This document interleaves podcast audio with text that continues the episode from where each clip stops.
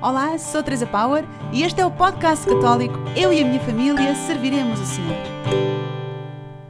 No segundo episódio, decidimos a começar por encontrar em família um espaço e um tempo para a oração.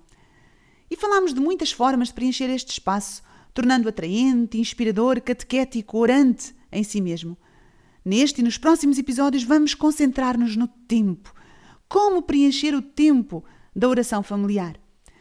Ora, se nós queremos um começo seguro, fácil e abençoado, comecemos pela oração do Rosário, a que nós portugueses chamamos simplesmente a oração do terço. O terço! Imagine já o desapontamento no rosto de alguns. Isso não está ultrapassado?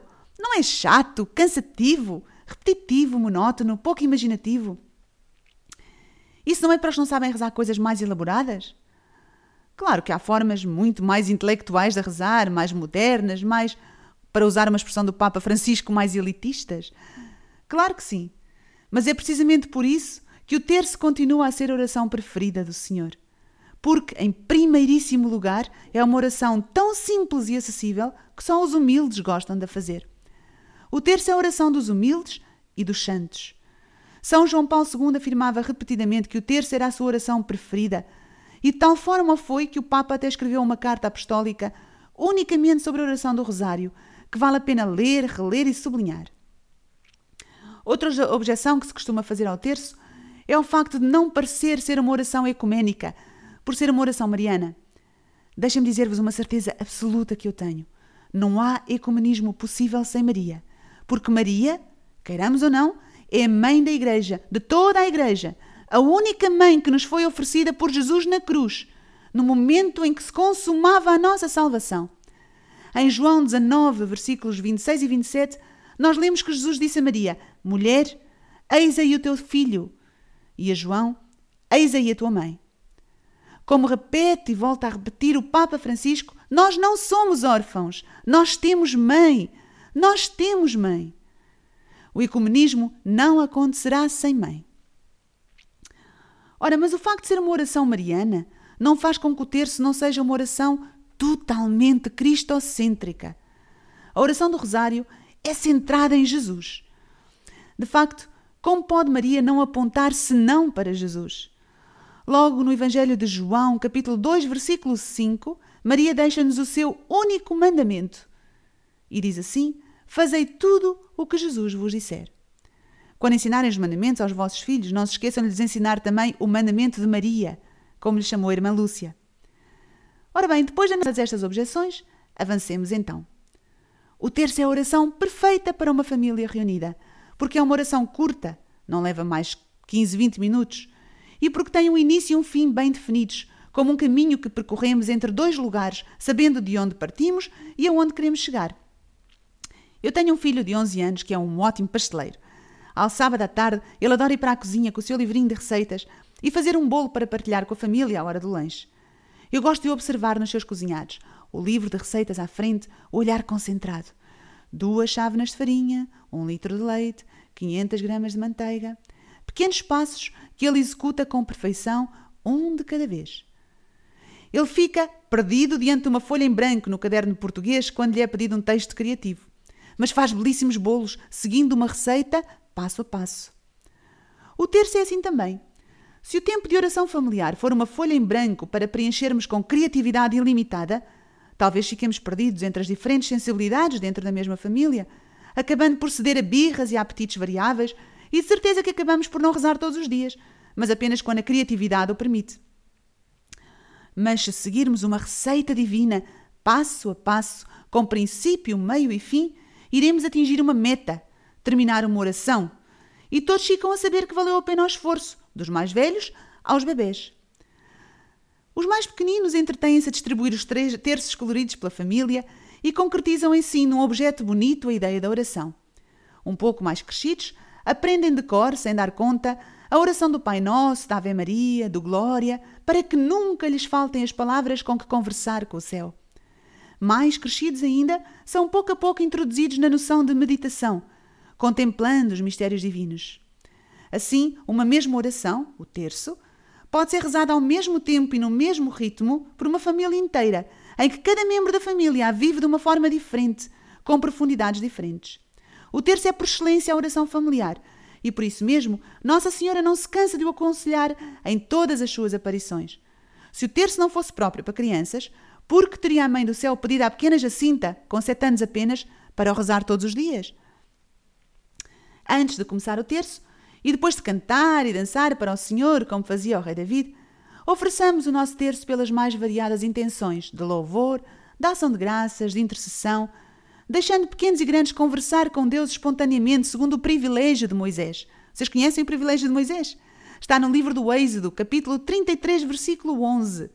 Diz assim: O Senhor falava com Moisés face a face, como um amigo com o seu amigo. Então, rever o nosso dia em pensamento e agradecer ao Senhor o que de bom recebemos é um hábito muito saudável que fica para a vida. Falando a Deus simplesmente com palavras de amigo. Obrigado, Jesus, pelo lanche especial que veio para a escola. Agradece uma criança contente. Jesus ajuda o meu amigo que está doente, pede outra. São pequenas orações sinceras que valem ouro. O pai ou mãe podem largar estas intenções, abarcando toda a humanidade e ensinando os mais novos a pedir o fim das guerras e da fome, a união da igreja, a conversão do mundo. Então estamos preparados para rezar o terço, agora que já o oferecemos. O terço repete cinco vezes o Pai Nosso. Rezamos cinco vezes num dia a oração que Jesus ele mesmo nos ensinou. E a repetição ajuda-nos a tomar consciência de que Deus é mesmo nosso Pai. Quando uma família se reúne e juntos chamam a Deus Pai, algo maravilhoso acontece. Pelo milagre da oração, marido e mulher, pais e filhos, manos e manas, tornam-se irmãos diante do mesmo Pai. Desaparecem as rivalidades, as relações de poder, as superioridades ou inferioridades. O que quer que nos tenha separado durante o dia, as incompreensões, as faltas de obediência dos filhos e as exasperações dos pais, tudo se dissolve diante desta tomada de consciência de que, e vou citar Mateus 23, 8, 9, um só é o nosso Pai e todos somos irmãos. Depois rezamos a Ave Maria. Eu nunca me esqueci da primeira vez que um dos nossos filhos leu em voz alta a passagem do Evangelho de Lucas, que narra a Anunciação. Lucas, capítulo 1, versículos 26 a 38. Ave cheia de graça, o Senhor está contigo, lia ele, e parou espantado. Como é que o anjo sabia rezar Ave Maria? perguntou. Rimos-nos com gosto e eu expliquei. É simples, filho. Foi Deus Pai que lhe ensinou. E já agora, se procurarmos um bocadinho à frente na leitura e seguirmos para a visitação, nos versículos 39 a 45, encontramos outro pedaço Ave Maria. Lemos juntos o cumprimento de Santa Isabela Nossa Senhora, que diz assim: Bendita és tu entre as mulheres, e bendito é o fruto do teu ventre. E agora, David, perguntei eu, quem é que ensinou a Santa Isabel este bocadinho da Ave Maria? Lemos juntos, e cito: Isabel, cheia do Espírito Santo, ah, foi o Espírito Santo. E bem no centro da Ave Maria aparece o nome pelo qual fomos salvos: Jesus. Então, isto quer dizer que a Ave Maria é a oração que a Santíssima Trindade reza. O próprio Deus reza a Ave Maria. Primeira parte da Ave Maria, toda ela feita de versículos bíblicos. Como não havemos nós de rezar esta oração se ela é a canção de embalar do próprio Deus? Com o tempo, a Igreja acrescentou a segunda parte, que é, no fundo, uma simples petição. Pedimos a Nossa Senhora que reze por nós a Deus. Ela que está no mesmo barco da humanidade conosco, que é a nossa mãe e também nossa irmã. Que reze por nós nos dois únicos momentos que importam na nossa vida. Sabem quais são? Agora e na hora da nossa morte. Agora, porque eu não posso viver nem no passado nem no futuro. Na hora da morte, porque será a hora decisiva em que, diante da visão que irei ter de tudo o que eu vivi aqui na Terra, terei de fazer a escolha definitiva entre o céu e o inferno, entre a salvação ou a perdição. Glória se dê à Santíssima Trindade, ao Pai, ao Filho e ao Espírito Santo. Concluímos então o nosso mistério. Que magnífica oração! Não usa muitas palavras a oração do terço, porque Jesus alertou-nos para não usarmos muitas palavras. Em Mateus 6, versículo 7, diz assim: Quando rezardes, não useis muitas palavras, como os pagãos, porque imaginam que é pelo palavreado excessivo que serão ouvidos. De facto, há quem goste de fazer longas orações espontâneas em voz alta, com palavras complicadas e que deixam os que escutam às vezes com a sensação de não serem capazes de imitar, por não terem os mesmos dotes linguísticos ou culturais. O terço usa pouquíssimas palavras. São quase todas elas, como vimos, palavras bíblicas. Poucas palavras que repetimos muitas e muitas vezes para nos convencermos a nós mesmos do que queremos pedir, do que queremos viver. E porque nenhum amante se cansa de dizer ao seu amado: Eu amo-te. Mas o terço não são só palavras. Há uma outra componente desta oração maravilhosa e que é a contemplação dos mistérios divinos. Dizia Paulo VI e repetiu João Paulo II na carta de que vos falei, o Rosário da Virgem Maria, e cito: Sem a enunciação dos mistérios, o terço é um corpo sem alma e corre o risco de se tornar uma recitação mecânica de fórmulas. Fim de citação.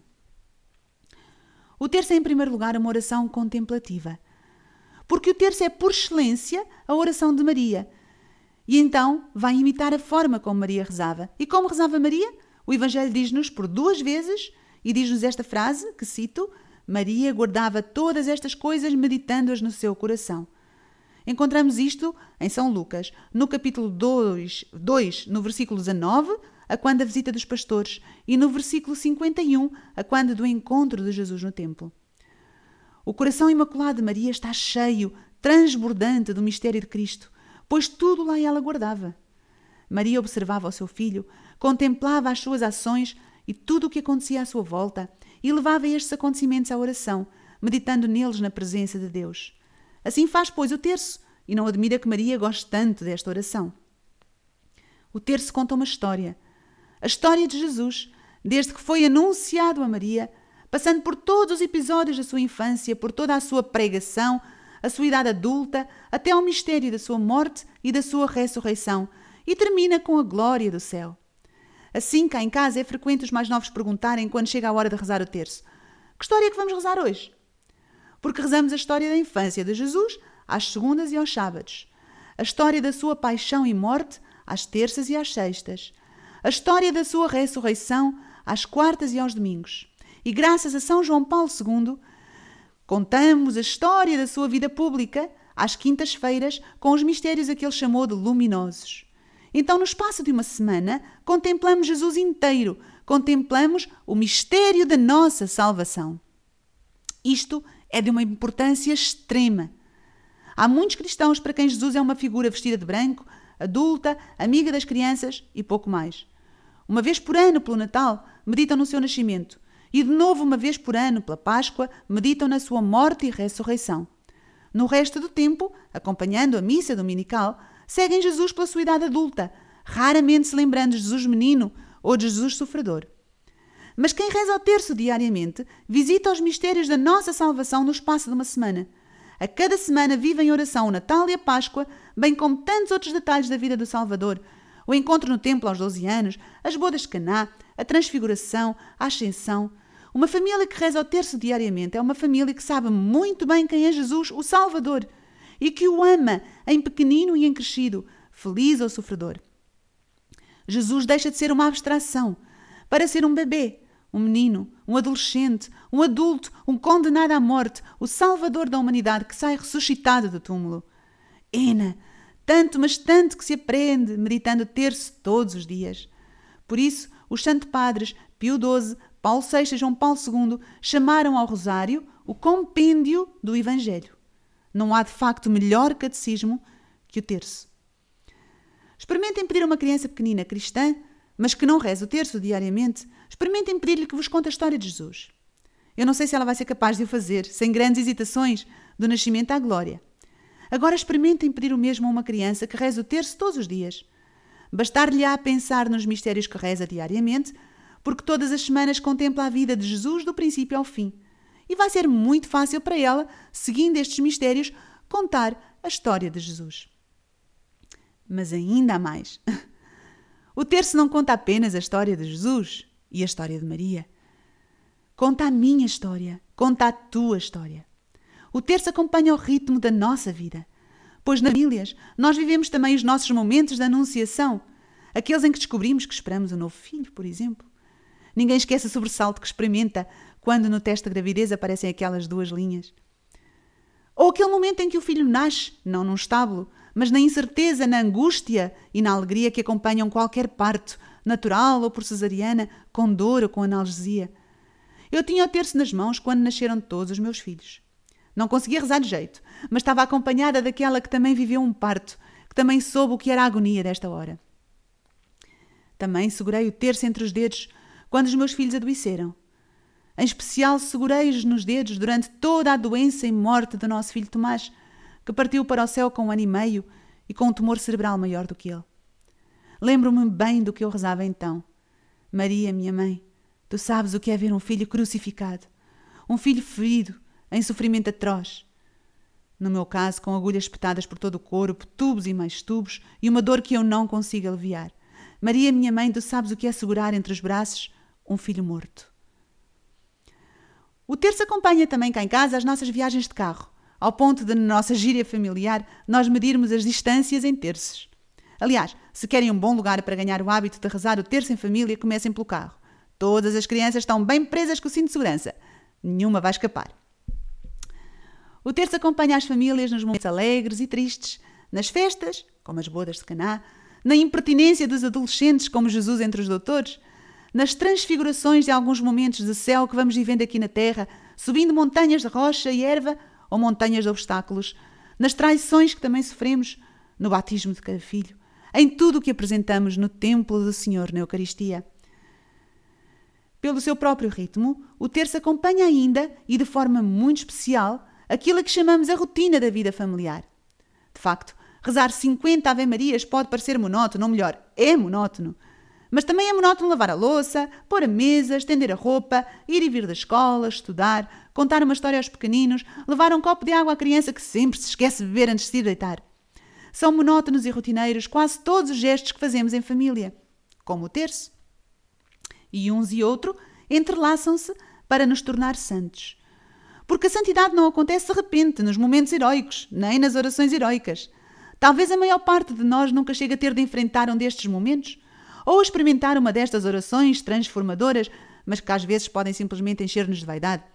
A maior parte de nós irá fazer santo na humilde rotina da sua vida familiar, de ter-se na mão. Por fim, o ter-se rezado ao fim do dia, pela sua doce cadência, o seu ritmo suave, a sua própria monotonia, cria o um ambiente de serenidade necessário para entrarmos na noite, adormecendo em paz. A oração familiar, que começou com cantos e danças, pandeiretas e guitarras, vai embalando o coração.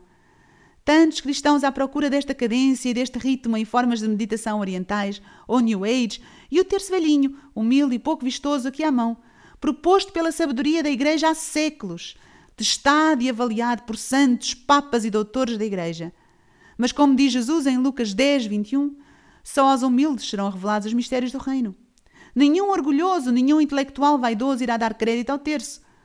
Concluo, como cantou Nossa Senhora no Magnificat, Lucas 1,52.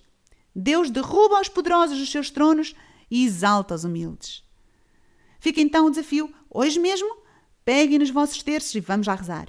Depois, continuem connosco nesta caminhada, porque no quarto episódio vamos dedicar-nos a um outro pilar fundamental da oração familiar, a Sagrada Escritura. Não percam! Eu e a minha família serviremos o Senhor. Amém.